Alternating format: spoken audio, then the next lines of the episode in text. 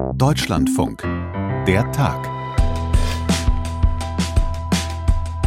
2022 ist noch nicht ganz vorbei, aber so gut wie. Und man kann sich wahrscheinlich darauf einigen, das war alles in allem kein gutes Jahr, sondern eben ein Jahr voll mit Krieg, Gewalt, Menschenrechtsverletzungen und Verarmung. Der russische Angriffskrieg gegen die Ukraine, der stand und steht da natürlich im Zentrum oder bekommt die meiste Aufmerksamkeit, aber ist längst nicht der einzige Ort, wo Menschen unter brutaler Gewalt leiden. Wir hören ja in den letzten Tagen wieder, wie die Unterdrückung von Frauen in Afghanistan zunimmt unter den Taliban. Im Iran werden junge Menschen hingerichtet, dann Syrien, Jemen, die Sahelzone. All diese Krisen sind eben nach wie vor da. Und das macht sich auch daran bemerkbar, dass dieses Jahr wieder wesentlich mehr Menschen versucht haben, nach Europa zu fliehen, über die Balkanroute oder über das Mittelmeer. Wenn man den Zahlen von Frontex glauben kann, dann sind das wohl so viele wie seit 2016 nicht mehr gewesen. Aber anders als bei den Geflüchteten aus der Ukraine, kann man sich in der EU, was diese Menschen angeht, eigentlich immer nur auf eins einigen, nämlich auf mehr Abschottung ungefähr 2000 Menschen. Das ist die Schätzung der Vereinten Nationen, haben ihren Fluchtversuch über das Mittelmeer in diesem Jahr nicht überlebt. Vielleicht oder möglicherweise auch deshalb, weil sich die EU und die Staaten aus der Seenotrettung zurückgezogen haben und im Grunde so gut wie nur noch zivile Seenotretter auf dem Mittelmeer unterwegs sind. Mit einem davon spreche ich gleich und wir versuchen ein bisschen Bilanz zu ziehen über die Fluchtsituation auf dem Mittelmeer, wie sie sich entwickelt hat in diesem Jahr und die Seenotrettung. Und dann geht es doch nochmal um Russland und den Angriffskrieg und um einen ziemlich mysteriösen Todesfall. Ein russischer Oligarch ist aus dem Fenster gestürzt oder vielleicht auch gestürzt worden, man weiß es nicht. Er ist jedenfalls nicht der Einzige, der sich kritisch zum Krieg geäußert hat und ums Leben gekommen ist. Über solche mysteriösen Todesfälle sprechen wir gleich, auch im Zusammenhang mit der Frage, Gibt es eigentlich relevante Akteure in Russland, die sich gegen Putin und den Krieg stellen und die Putin vielleicht sogar gefährlich werden könnten? Das sind die Themen heute in der Tag am 28. Dezember 2022 mit Josephine Schulz. Hi. Die Fluchtroute über das Mittelmeer, also von Nordafrika in Richtung Italien oder Malta, das gilt als der gefährlichste Weg nach Europa. Aber auch jetzt, mitten im Winter, versuchen immer wieder Menschen auf kleinen Booten eben diese gefährliche Überfahrt. Wenn sie es schaffen, dann häufig, weil sie von privaten Seenotrettern gefunden werden. Aber diesen Seenotrettern wird die Arbeit von europäischen Regierungen aus ziemlich schwer gemacht. Gordon Isler ist Vorsitzender von CI. Das ist eine solche Organisation, die mit dem Schiff CI4 erst vor wenigen Tagen wieder über 100 Geflüchtete in Italien an Land gebracht hat. Er war selbst bei mehreren solcher Einsätze auf dem Mittelmeer dabei und mit ihm habe ich vorhin gesprochen und habe ihn gefragt, wie seine Bilanz dieses Jahres aussieht ausfällt? Also die knappe Bilanz äh, dazu wäre, dass die Zahlen stark zugenommen haben, was sie auch schon im Vergleich 2021 zu 20 gemacht haben, haben sie auch in diesem Jahr wieder im Vergleich zu 2021 stark zugenommen. Und man kann sagen, dass das EU-Grenzregime seit dem Bestehen der Europäischen Union eigentlich nie brutaler und abschreckender war als heute. Dass die Zahlen stark zugenommen haben, das ähm, hört man ja auch von Frontex beispielsweise. Die sprechen davon über 300.000, wie Sie das dann sagen, illegalen Einreisen in die EU. Wie merken Sie denn das konkret bei Ihrer Rettungsarbeit im Mittelmeer? Und woran glauben Sie auch, könnte das liegen, dass die Zahlen da wieder so stark gestiegen sind? Ja, also dass die Zahlen so stark gestiegen sind, das liegt vor allem daran, dass wesentliche Konflikte ja überhaupt nicht gelöst worden sind. Also die Kriege, die wir schon seit Jahren kennen, also zum Beispiel in Syrien, werden unverändert fortgeführt. Wir haben jetzt noch die Situation, dass die Taliban Afghanistan zurückerobert haben. Wir hatten die Pandemie und jetzt den Ukraine-Krieg, der auch zu einer wirtschaftlichen Destabilisierung beigetragen hat. Also größte, der größte Faktor für Flucht ist ja vor allem auch Armut. Und wenn man sich anschaut, was die Pandemie da angerichtet hat, gerade in den nordafrikanischen Staaten und auch in vielen anderen Ländern der Welt, dann muss man sich immer wieder klar machen, dass es da keine Rettungspakete, so wie wir sie hier bei uns zu Hause kannten, dass es die da gegeben hat. Und deshalb haben jetzt noch viel mehr Menschen offensichtlich Gründe dafür gefunden, ihr mhm. Leben auf dem Meer oder auf anderen Routen zu riskieren. Und für CI ist es tatsächlich so, dass wir eigentlich seit Januar 2019 keinen einzigen Einsatz mehr hatten, in dem nicht Menschen gerettet worden wären. Das kam vorher immer mal wieder vor, aber seitdem ist es wirklich so, wenn wir rausfahren, dann werden Menschenleben gerettet. Und deshalb wäre es auch so fatal, wenn Missionen ausfallen. Vielleicht können Sie das noch mal so ein bisschen erklären. Wie muss man sich so eine Rettungsmission, jetzt zum Beispiel der CI-4, also ein Schiff Ihrer Organisation, wie muss man sich die vorstellen? Fahren die Crews dann einfach tagelang rum und suchen quasi das Meer ab oder teilen Sie sich da vorher mit anderen Hilfsorganisationen auf? Oder wie wissen Sie überhaupt, wo Sie hinfahren müssen, wo Menschen möglicherweise in Seenot geraten sind?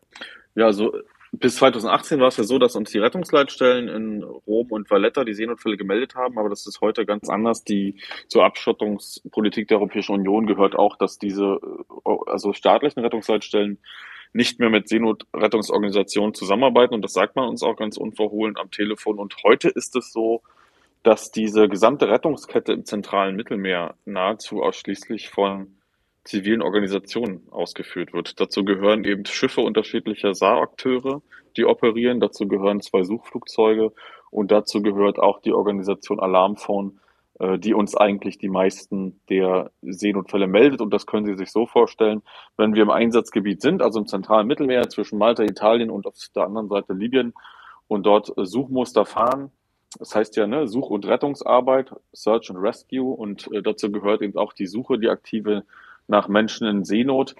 Äh, weniger als äh, ein von zehn Fällen finden wir tatsächlich selbst mit dem Fernglas. Die meisten Fälle werden den europäischen, also den staatlichen Akteuren und uns zeitgleich vom Alarmphone äh, tatsächlich gemeldet, weil die Menschen an Bord der Holzboote oder Schlauchboote auch ein Telefon dabei haben. Und in der, in der Regel sind das auch Satellitentelefone, die glücklicherweise eine GPS-Koordinate mitliefern. Und dann hat man eine ganz gute Chance, die Menschen zu finden. Und man muss sich halt auch tatsächlich klar machen, gäbe es das Alarmphone nicht, gäbe es die zivilen Akteure mit, mit Flugzeugen und, und, und Schiffen nicht, dann würden viel mehr Menschen auf dem zentralen Mittelmeer ihr Leben verlieren. Sie haben jetzt schon die staatlichen Behörden angesprochen, dass die nicht mehr so wie früher beispielsweise dann Orte an Sie weitermelden. Wie verhalten die sich denn? Also welchen Kontakt haben Sie dann mit denen? Ja, das kann man ganz gut am äh, letzten Einsatz der CIA4 festmachen, der ja gerade äh, zu Ende gegangen ist. Also Malta verweigert sich wirklich für die gesamte maltesische Saatzone, wenn es sich um schutzsuchende Personen auf Schlauchbooten oder auf Holzbooten handelt. Und das führte jetzt äh, dazu, dass zwei Handelsschiffe aktiv von der maltesischen Rettungsleitstelle angewiesen worden sind, also einen Seenotfall wirklich zu ignorieren und ihn nicht nur zu ignorieren, sondern den, wirklich den Kurs zu ändern und deren Reise fortzusetzen. Also sie wurden aktiv da, dazu angehalten von der maltesischen Rettungsleitstelle, äh, die Rettung zu unterlassen. Und äh, wir konnten das veröffentlichen und transparent machen, weil uns die Handelsschiffe ihren E-Mail-Verkehr mit der Rettungsleitstelle mitgeteilt haben. Wir haben das auch mit der Pressemitteilung dann veröffentlicht. Also es ist ein Skandal, äh, dass eine mhm. Rettungsleitstelle die Rettung von Menschen verhindert aktiv. Und bei der italienischen Rettungsstelle ist es so, die ist nun wirklich politisch instrumentalisiert von ihrer Regierung in Rom. Ähm, in den letzten Monaten war die italienische Küstenwache da für uns unberechenbar. Äh, zunächst wurden Schiffe blockiert, dann wurden ihnen sehr schnell Häfen zugeordnet, um die Schiffe möglichst zügig wieder aus dem Einsatz abzuberufen und ihnen wurden sehr weit entfernte Häfen in Norditalien zugewiesen, wo allein die Anfahrt fünf bis sechs Tage dauert, äh, um, um sozusagen das Ende der Mission zu erzwingen. Jetzt ist ja in Italien mit Giorgia Meloni an der Spitze auch eine neue rechtsextreme Regierung an der Macht. Hat das damit was zu tun? Also merken Sie da schon, wie sich der Kurs dieser Regierung gegenüber Seenotrettung jetzt nochmal geändert oder nochmal verschärft hat? Also das passiert ja sozusagen just in time. Also sie sind sozusagen gerade dabei. In den nächsten Stunden oder Tagen soll ja dieser neue Code of Conduct veröffentlicht werden von der italienischen Regierung. Und da geht es vor allem darum, tatsächlich die, den SeenotretterInnen neue Restriktionen äh, aufzuerlegen. Und dazu gehört eben vor allem diese Strategie, die Einsätze früh nach der ersten Rettung zu beenden, schnell weit entfernte Häfen zuzuweisen. Und es wird sicherlich im Januar zu Konflikten zwischen Seenotrettungsorganisationen äh, und der italienischen Regierung kommen. Wenn Sie jetzt sagen, das ist eine Strategie quasi gegen die Seenotrettung, dass man ihnen, dass man den Schiffen dann sehr weit entfernte Häfen zuweist, da sagt die italienische Regierung natürlich ja, aber auf Sizilien, da sind alle unsere Flüchtlingslager voll, deswegen müssen die Schiffe weiter wegfahren. Und es gab ja auch mal Zeiten, wo Schiffe teilweise gar nicht anlegen durften. Also ist das tatsächlich so ein großes Problem oder ist das nicht auch nachvollziehbar, wenn man sagt, im Süden Italiens, da ist einfach kein Platz mehr, deswegen sollen jetzt die Schiffe woanders hinfahren. Naja, also das, also dem widerspricht ja, dass in den letzten Tagen hat ja auch die italienische Küstenwache sehr viele Menschen gerettet. Und die italienische Küstenwache darf nach wie vor die Menschen nach Sizilien bringen, in großer Anzahl.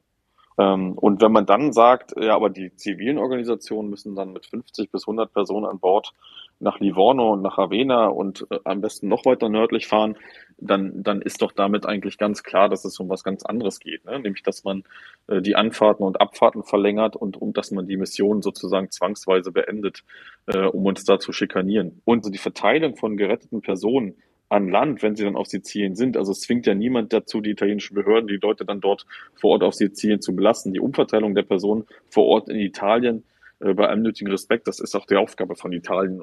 Stichwort Verteilung, da hat, da hat Italien natürlich auch das Problem, dass da so gut wie alle Menschen ankommen, die über das zentrale Mittelmeer fliehen. Also ich habe gelesen, das waren um die 90.000 dieses Jahr und davon mhm. sind eben fast alle in Italien angekommen. Und es ist eben nicht so, dass davon dann Tausende von anderen Ländern wie Deutschland abgenommen werden, sozusagen, wie das eigentlich vereinbart wurde. Also hat Italien oder die italienische Regierung da vielleicht nicht auch ein Stück weit einen Punkt, wenn sie sagt, die können nicht immer alle zu uns an Land gebracht werden. Wir können das nicht handeln. Wir müssen das irgendwie ein Stück weit von uns wegdrängen, sage ich jetzt mal. Ja, das wird von den italienischen PolitikerInnen äh, gern genauso beschrieben. Aber die Wahrheit ist, dass in der, innerhalb der Europäischen Union nimmt kein Land so viele Personen auf. Also es werden nirgends so viele Asylanträge gestellt wie in Deutschland. Also ich will sagen, es kann sein, dass die Leute in Italien ankommen. Das bedeutet aber nicht, dass sie da bleiben. Und deshalb äh, ist es falsch, nur sich den Zeitpunkt der Ankunft anzugucken, sondern man muss auch sich anschauen, wie geht es eigentlich danach weiter, weil die meisten Menschen bleiben eben nicht in Italien. Und deshalb ist es eine verkürzte Darstellung auch der italienischen äh, Regierung. Das passt aber zu deren rechtspopulistischen äh, Regierungsprogramm so, solch verkürzte Darstellungen eben immer wieder zu wiederholen, damit es sich verfängt. Aber die Wahrheit ist dann eben doch eine andere. Hm. Wissen Sie eigentlich, was mit den Geflüchteten passiert, nachdem Sie die zum Beispiel in Italien an Land gebracht haben? Also bleibt da zu manchen auch der Kontakt bestehen mit den Crews? Hm. Also ich kann das nur für mich beschreiben. Also ich weiß, dass einige Crewmitglieder äh, vereinzelt Kontakte haben. Und auch bei mir ist es so, ich war insgesamt fünfmal im Einsatz und dann ist es nach der Mission immer wieder passiert, dass man Freundschaftsanfragen über soziale Netzwerke bekommt und dann nimmt man die auch an. Dann gibt es kurzen oberflächlichen Kontakt und das war's dann eigentlich. Und für mich, ja, ist es auch eine Frage des Respekts äh, den Menschen gegenüber, denen man da auf dem Meer begegnet ist, dass man da Distanz wahrt. Ne? Also, dass, dass, dass diese Menschen eigentlich selbst entscheiden, wie viel Kontakt sie dann zu mir wollen oder nicht, weil am Ende äh, bin ich und auch die anderen Crewmitglieder Teil einer traumatischen Erfahrung. Hm. Äh, ich freue mich, ich freue mich aber ehrlich gesagt, dass die Menschen ab und zu mal so auf meinem Smartphone auftauchen äh, und dass ich sehe, wie sie in Irland Fußball spielen, in Helsinki shoppen oder in Slowenien anderen Menschen beibringen, wie man sich einen Waschbrettbauch antrainiert. Äh, das äh, sind so Beispiele dafür, wie, wie das Leben der Leute so weitergeht, ne? Und was, äh, woran ich dann wenigstens ab und zu mal so teilhaben davon, was ich so sehen darf, aber ich suche den Kontakt da aktiv nicht. Hm. Ich wollte Sie gerne noch nach Frontex fragen. Da gab es ja jetzt in der Vergangenheit hm. oder das zieht sich im Grunde viele Berichte, viele Recherchen wonach Frontex an illegalen Pushbacks beteiligt sein soll, dass das vertuscht wurde von der Agentur und jetzt gibt es neue Vorwürfe von Human Rights Watch, dass Frontex der libyschen Küstenwache möglicherweise die Position von Booten verrät, sodass die dann eben von der libyschen Küstenwache zurückgeholt werden. Ähm, welche Erfahrung haben Sie oder hat äh, DCI mit Frontex gemacht in den Einsätzen? Ja, also praktisch keine. Also Frontex, die Aufgabe von, und Rolle von Frontex ist es ja, die Zahl der Ankünfte, das ist eine Grenzschutzagentur, die Zahl der Ankünfte in Europa zu reduzieren. Und das macht sie eben unter anderem dadurch, dass sie mit der sogenannten libyschen Küstenwache kooperiert. Aber also mir sind keine Schlagzeilen bekannt, dass Frontex jetzt eine, eine, signifikante Anzahl von Personen gerettet hat. Das ist halt nicht deren Aufgabe und deren Mandat. Und deshalb treffen wir auf sie auch äh, selten aufeinander. Also wir wissen, dass deren äh, Drohnen und Flugzeuge dort fliegen aber sie melden uns keine Seenotfälle. Wenn sie Seenotfälle an irgendjemanden melden, dann entweder direkt oder indirekt letztlich landen die Informationen bei der sogenannten libyschen Küstenwache, die dann ihre Boote schickt, um die Menschen nach Libyen zurück zu verschleppen. Und das ist, der Skandal ist eigentlich, dass es schon so viele Frontex-Skandale gab und dass sich trotzdem nichts ändert. Jetzt dass es einfach so fortgesetzt wird. Jetzt gibt es ja da einen neuen Chef, den Niederländer Hans Leitjens, der ja auch gesagt hat, es darf keine Rechtsverletzungen durch Frontex mehr geben, soll es nicht mehr geben in der Zukunft. Also könnte sich da vielleicht ein Stück weit was ändern, Wandel einsetzen bei dieser Grenzschutzagentur? Also ich habe über den neuen Frontex-Chef gelesen, dass während seiner Zeit, er war auch schon in niederländischen Sicherheitsbehörden als äh, Führungskraft tätig, dass es in diesen Behörden dann zu Rassismusskandalen gekommen ist. Also ich habe da wenig Hoffnung. Äh, das Mandat ändert sich ja nicht dadurch, dass es einen neuen Frontex-Chef gibt. Das war jetzt mal so eine Situation, wo man vielleicht politisch für Beruhigung äh, gesorgt hat. Denn das Einzige, was der Verwaltungsrat von Frontex machen kann, ist, ist zum Beispiel den Chef raushauen. Viel mehr kann der Verwaltungsrat von Frontex gar nicht machen. Es gibt kaum Möglichkeiten, Frontex politisch zu kontrollieren. Deshalb, äh, das Mandat hat sich nicht geändert und deshalb wird sich äh, die Vorgehensweise von Frontex auch nicht ändern. Wenn wir noch mal kurz ein bisschen auf die EU-Politik gucken, als der Krieg gegen die Ukraine angefangen hat und viele Menschen von dort gekommen sind, da hat man ja in der EU relativ gut und relativ schnell eine Lösung gefunden, dass die alle aufgenommen werden.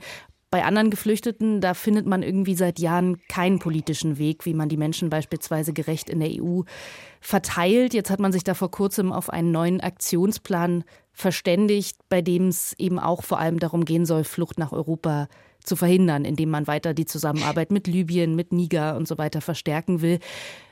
Was bedeutet das Ihrer Meinung nach? Also welche Folgen wird das haben? Kann das am Ende tatsächlich dazu führen, dass ja vielleicht auch wirklich weniger Menschen ihr Leben auf dem Mittelmeer verlieren? Also was wir gelernt haben, ist auf jeden Fall, dass wenn der politische Wille da ist, dass innerhalb kürzester Zeit Lösungen gefunden werden können und dass sichere äh, Fluchtwege auch für eine siebenstellige Anzahl von Menschen in die Europäische Union gefunden werden kann, wenn der politische Wille da ist. Der politische Wille ist aber eben für alle anderen, die keine Ukrainer sind, äh, einfach nicht da. Und was jetzt einfach wichtig ist, dass einfach möglichst viele Menschen und vor allem auch Journalistinnen, PolitikerInnen in Europa immer wieder damit konfrontieren und fragen, wieso ist denn das so? Wieso dürfen denn ukrainische Geflüchtete sicher in die Europäische Union einreisen und äh, zum Beispiel Kriegsflüchtlinge aus, aus Syrien eben nicht? Die wurden doch hm. teilweise von den gleichen, gleichen russischen Piloten bombardiert. Wieso werden da Unterschiede gemacht? Und diese Fragen müssen halt gestellt werden und man darf nicht aufhören, diese Fragen hm. zu stellen. Ich würde noch mal ganz kurz ein Argument von der EU-Flüchtlingskommissarin Ilva Johansson Johansson sozusagen gegenüberstellen. Die sagt, dass eine deutliche Mehrheit der Menschen, die vor allem über die zentrale Mittelmeerroute ankommen, dass die gar keinen internationalen Schutz brauchen. Also dass es da beispielsweise viele Menschen aus Bangladesch zum Beispiel darunter sind, die ja einfach ein wohlhabenderes Leben in Europa suchen. Könnte man nicht auch sagen, wenn das stimmt, dass es dann besser ist, ja, vielleicht, dass die Menschen gar nicht dieses Risiko der gefährlichen Flucht übers Mittelmeer auf sich nehmen, wenn sie am Ende eh keine Chance auf Asyl in Europa haben.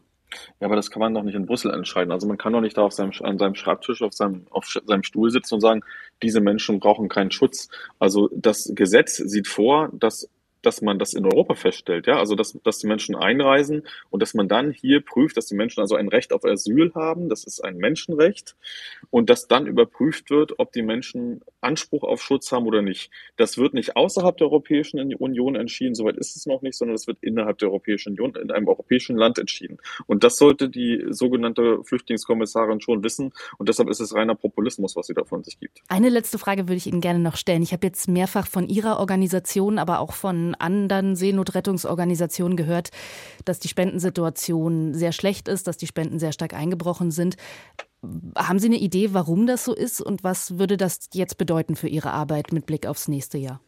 Ja, das ist tatsächlich so, dass die Spenden äh, eingebrochen sind. Im Vergleich zu 2021 haben die Menschen rund 23 Prozent weniger an, an CI gespendet. Also uns fehlen rund 23 Prozent der Spenden aus dem vergangenen Jahr. Und das war für uns schon äh, schockierend. Und es hat verheerende Auswirkungen. Also es hat dieses Jahr schon dazu geführt, dass ein Einsatz ausgefallen ist. Und wir sind gerade auch in diesen Tagen dabei, die Einsatzplan für das kommende Jahr zu machen. Und es kann einfach sein, dass wir dann nächstes Jahr nämlich sieben Missionen durchführen können, sondern deutlich weniger Missionen durchführen können, weil die einzige Chance, die wir haben, Geld zu sparen, wenn zu wenig Spenden kommen, ist Einsätze abzusagen. Und das ist deshalb so fatal. Ich hatte es ja eingangs gesagt. Wir wissen einfach, dass seit 2019 kein einziger Einsatz ohne Rettung stattgefunden hat. Und wenn unsere Schiffe nicht fahren, dann führt das dazu, dass das Schicksal einer ungewissen Anzahl von Personen einfach ungewiss bleibt, dass sie ertrinken könnten oder dass sie von der libyschen Küstenwache abgefangen und zurückverschleppt werden. Wir wissen es am Ende nicht, aber der Druck auf uns im Vorstand und auch auf uns alle unsere Mitarbeitenden, die diese Gewissheit haben, ist schon immens. Es war lange eine Hoffnung in der EU, dass die Sanktionen gegen Russland vielleicht auch dazu führen könnten, dass sich größere Teile der russischen Elite, also der reichen Unternehmer zum Beispiel, gegen Putin wenden oder ihn vielleicht von seinem Handeln abbringen. Das hat sich bisher allerdings so nicht bewahrheitet. Ein solcher reicher Unternehmer, der sich tatsächlich kritisch geäußert hat zum Krieg, Pavel Antov, ist jetzt im Urlaub in Indien gestorben und er steht damit in einer Reihe von Oligarchen, die in letzter Zeit unter ja etwas eigenartigen Umständen ums Leben gekommen sind. Heißt das jetzt irgendwas? Kann man daraus Schlüsse ziehen? Das kann uns jetzt hoffentlich Florian Kellermann erklären, unser Russland-Korrespondent, der allerdings zurzeit von Warschau aus arbeitet. Hallo Florian. Hallo. Kannst du noch mal zusammenfassen, was da passiert ist? Was ist über diesen Todesfall bekannt? Man weiß, er war in Indien und wollte dort in der Stadt Rayagada seinen 65. Geburtstag feiern in einem Hotel. Und er war in Begleitung eines Freundes, eines anderen Geschäftsmanns, 61 Jahre alt. Es war so, dass zunächst mal dieser Freund tot aufgefunden wurde, beziehungsweise Pavel Antov hat ihn selber tot aufgefunden. Angeblich sollen um den Freund herum mehrere Weinflaschen gelegen haben. Und äh, ja, zwei Tage später ist er dann selber gestorben. Ist aus dem Fenster gestürzt und ist in einer Blutlache vorgefunden worden von einer Reiseführerin. Die Polizei in Indien sagt, es gebe keine Anzeichen für einen gewaltsamen Tod, weder in dem einen noch in dem anderen Fall. Der Freund sei an einem Herzinfarkt gestorben und Antov dann aus dem Fenster gesprungen. Wer war denn dieser Pavel Antov? Also man hört ja auch, der hat sich vorher durchaus ja als Kritiker des Kriegs gegen die Ukraine geäußert. Ja, genau. Also er hat ähm, in einem Post in einem sozialen Netzwerk die Szene einer Familie beschrieben, einer ukrainischen Familie, die bei einem russischen Angriff, unter einen russischen Angriff gekommen ist. Der Vater ist gestorben und äh, da hat er gesagt, dass es ist schwer, das anders als Terror zu bezeichnen, hat er da geschrieben. Ja, er war einer der reichsten russischen Abgeordneten, Abgeordneter eines Bezirksparlaments im Bezirk Wladimir. Hat der Partei einiges Russland angehört, also der Präsidentenpartei. Er war sehr erfolgreicher Unternehmer. Er hat ähm, ein Imperium in der Nahrungsmittelindustrie aufgebaut, Wurst- und Fleischfabriken und hat sich dann auch mit dem Geld, das er verdient hat, teilweise als Mäzen betätigt. Er hat Kunst gefördert und soziale Projekte in Wladimir, war also in seiner Heimatstadt und in seinem Heimatbezirk sehr, sehr angesehen. Forbes schätzt sein Vermögen oder hat sein Vermögen auf umgerechnet 130 Millionen Euro geschätzt. Jetzt hast du gesagt, es gibt keine Berichte, wonach bei diesem Tod irgendwie von außen nachgeholfen wurde. Trotzdem war er ja nicht der Erste, der sich kritisch zum Krieg geäußert hat und dann auf, ja, relativ eigenartige Art und Weise ums Leben gekommen ist. Liegt da die Vermutung nahe, dass Kritiker, vielleicht auch gerade aus den Reihen der Elite, jetzt in vielen Fällen einfach umgebracht werden? Ja, dass sie gefährlich leben, diesen Schluss ziehen sie schon, je nachdem, wie kritisch sie sich äußern. Und da haben ja auch einige schon Konsequenzen gezogen und haben Russland verlassen, wie der Bankengründer Tinkoff. Andere halten sich ein bisschen äh, zurück mit der Kritik, bleiben in Russland, aber sind ruhiger, haben sich mal irgendwie ganz am Anfang geäußert, dann aber nicht mehr. Und äh, wieder andere, also auch der, dem engsten Kreis von Putin, zum Beispiel Timchenko, einer der reichsten Männer Russlands, die sagen gar nichts. Also das ist auch in gewisser Weise ein Zeichen, dass sie irgendwie nicht einverstanden sind, sonst würden sie eventuell Werbung machen für den Krieg, aber sie halten sich bedeckt. Also insgesamt glaube ich, dass die allermeisten dieser Geschäftsleute den Krieg nicht wollen, weil sie dadurch, und das sagen sie auch in Interviews, wenn sie mal ein bisschen freier reden, auch äh, Antov hat es gesagt, weil einfach ihr Lebenswerk der letzten 30 Jahre, was sie aufgebaut haben mit ihren Firmen, das wird zerstört jetzt durch die Sanktionen. Diese sind ja auch die meisten der getöteten oder irgendwie umgekommenen Oligarchen auf der Sanktionsliste. Ich weiß nicht, ob man sie überhaupt noch als Oligarchen bezeichnen sollte, mhm. denn sie haben schlicht keinen Einfluss auf die Politik in Russland. Sie laufen mehr oder weniger nebenher und äh, leben von Putins Gnaden und das ist eben auch das, was für sie sehr, sehr gefährlich ist. Sie haben kein eigenes Standing, sie haben keinen eigenen Rückhalt. Wie werden denn jetzt ähm, Todesfälle wie der von Pavel Antov und es gab ja auch noch andere in der Vergangenheit, wie wird das in Russland diskutiert? Gibt es da überhaupt eine Diskussion drüber?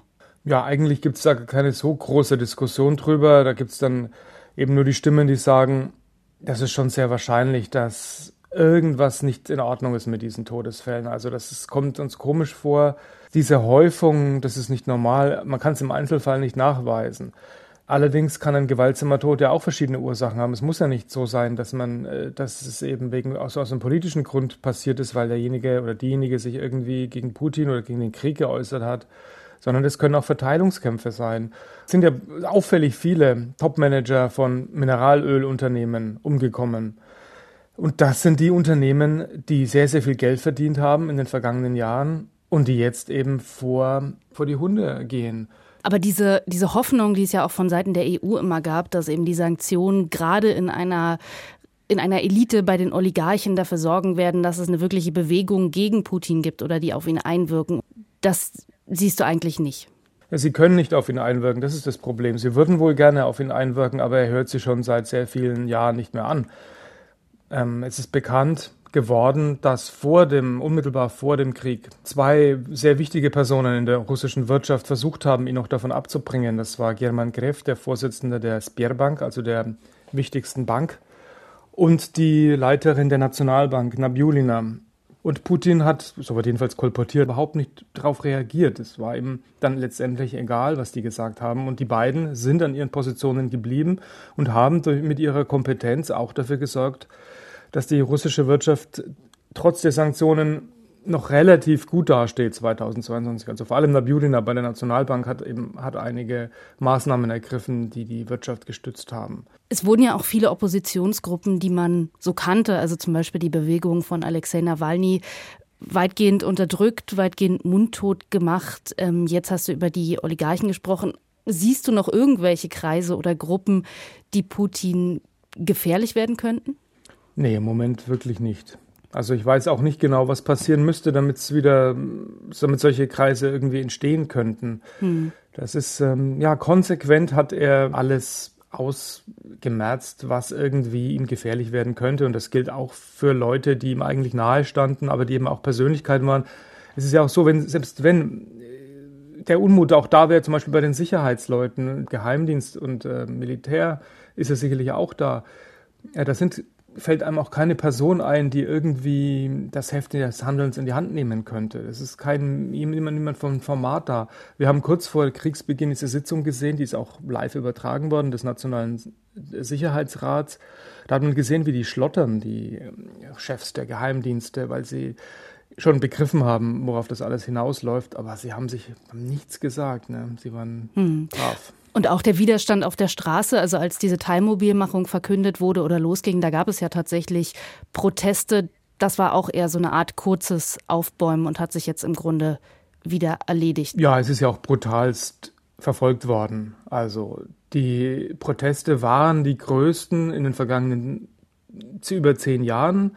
Das stimmt, aber es waren eben trotzdem nicht genug Leute. Und ich habe auch schon mit welchen gesprochen, natürlich, die dann sagen, ja, ich war einmal bei so einer Kundgebung, da habe ich schon eben eine kleine Strafe bekommen. Beim nächsten Mal weiß ich, kriege ich eine größere Strafe und beim dritten Mal lande ich für eine gewisse Zeit im Gefängnis. Und das ist auf der einen Seite, dass man eben einen hohen Preis dafür bezahlt persönlich, auf der anderen Seite, dass man nicht sieht, wie das irgendwie sich ummünzt in einen Erfolg. Es, ist, es entsteht keine große Bewegung daraus, wenn manche auf die Straße gehen. Hm. Das müsste so einen Moment geben, wo plötzlich alle, die dagegen sind, irgendwie verstehen, sie können was erreichen. Hm. Dann ist natürlich immer noch die Frage, sind es genug, die wirklich so dagegen sind? Das ist eine Frage, die man auch schwer beantworten kann, denn Meinungsumfragen, die wirklich aussagekräftig sind, sind in Russland ja nur ganz schwer möglich. Hm. In westlichen Staaten war man ja bisher immer relativ zurückhaltend oder hat vermieden, dass der Eindruck entsteht, man würde ja in Russland ein Regime-Change fordern oder forcieren oder unterstützen wollen. Jetzt haben sich in Deutschland da einige ein bisschen offensiver geäußert in den letzten Tagen. Zum Beispiel der CDU-Außenpolitiker Jürgen Hart, der hat bei uns im Deutschlandfunk Folgendes gesagt. Ich spiele das mal ganz kurz ein. Ich glaube allerdings, dass natürlich ernsthaften Friedensverhandlungen Russlands unter Putin entgegensteht, dass auch in Russland jeder weiß, dass man die russische Verhandlungsposition in Verhandlungen um Frieden deutlich stärken würde, wenn es eben nicht Putin wäre, der die Verhandlungen führt. Denn man stelle sich vor, ähm, die Ukraine und auch der Westen würde sagen, Putin ist der führende Kriegsverbrecher. Mit dem können wir doch jetzt nicht über einen Frieden verhandeln. Und umgekehrt weiß Russland in dem Augenblick, wo es Russland selbst sich des Problems Putin entledigt und dann sozusagen jemanden hat, auf den die gesamte Schuld und Verantwortung für diesen Angriffskrieg geschoben werden kann, dann wäre natürlich die Verhandlungsposition Russlands eine andere. Und der Chef der Münchner Sicherheitskonferenz, Christoph Heusgen, der hat sich heute Morgen bei uns im Deutschlandfunk relativ ähnlich geäußert. Was hältst du von solchen Äußerungen, dass Putin quasi, ich sag jetzt mal, weg muss? Ist das möglicherweise gefährlich, weil das Russland weiter provoziert? Oder ist das einfach eine realistische Einschätzung, dass mit Putin kein Frieden zu machen sein wird? Ja, für gefährlich halte ich es eigentlich nicht, weil ähm, in dieser Machtelite in Russland ja ohnehin schon die Meinung herrscht, der Westen will uns zerstören, will Russland zerstückeln und beherrschen, ausbeuten und so weiter. Das sagt Putin immer wieder. Und es kommt auch von anderen immer wieder. Und es scheint wirklich Überzeugung zu sein, dass das jetzt eine Art ganz wichtiger Kampf ist ums Überleben Russlands. Also Putin kann nicht einfach sagen, nach den vielen, ja, zigtausend, wahrscheinlich über hunderttausend Menschen, die da gestorben sind, kann nicht einfach sagen, ja, gut, dann machen wir halt einen Kompromiss. Dann äh, würde die Frage jetzt mittlerweile schon sehr stark aufkommen, also auch in Russland. Was war es das wert? Und es war es dann eben nicht wert. Das heißt, er wird, ist Gefangener seiner Entscheidungen, würde ich sagen. Und solange er an der Macht ist, wird der Krieg weitergehen, es sei denn, es wird so aussichtslos und die Folgen werden für die russische Armee und für Russland derart desaströs, dass er nicht anders kann, mhm. als irgendwie den Krieg zu beenden. So, das waren jetzt beides Gespräche, die einen nicht besonders optimistisch zurücklassen oder optimistisch ins nächste Jahr blicken lassen. Wenn ihr oder wenn Sie sich vielleicht zwischendurch mal eine etwas positivere Geschichte hier im Podcast wünschen oder sonstige Anregungen, Kritik oder vielleicht auch ein Lob loswerden wollen, dann ist weiterhin der Tag at Deutschlandfunk die richtige Adresse dafür. An der Stelle auch nochmal vielen Dank für die vielen guten Ideen und vor allem die konstruktive Kritik, die wir auf diesem Wege immer bekommen. Das lesen wir wirklich gerne. Ich sage an der Stelle noch nicht guten Rutsch. Einen Podcast in diesem Jahr darf ich noch machen, aber ich sage danke fürs Hören und an alle, die vielleicht ein paar freie Tage haben, gutes Ausruhen, gutes Durchschnaufen, bevor das nächste Jahr startet. Josephine Schulz ist mein Name. Tschüss.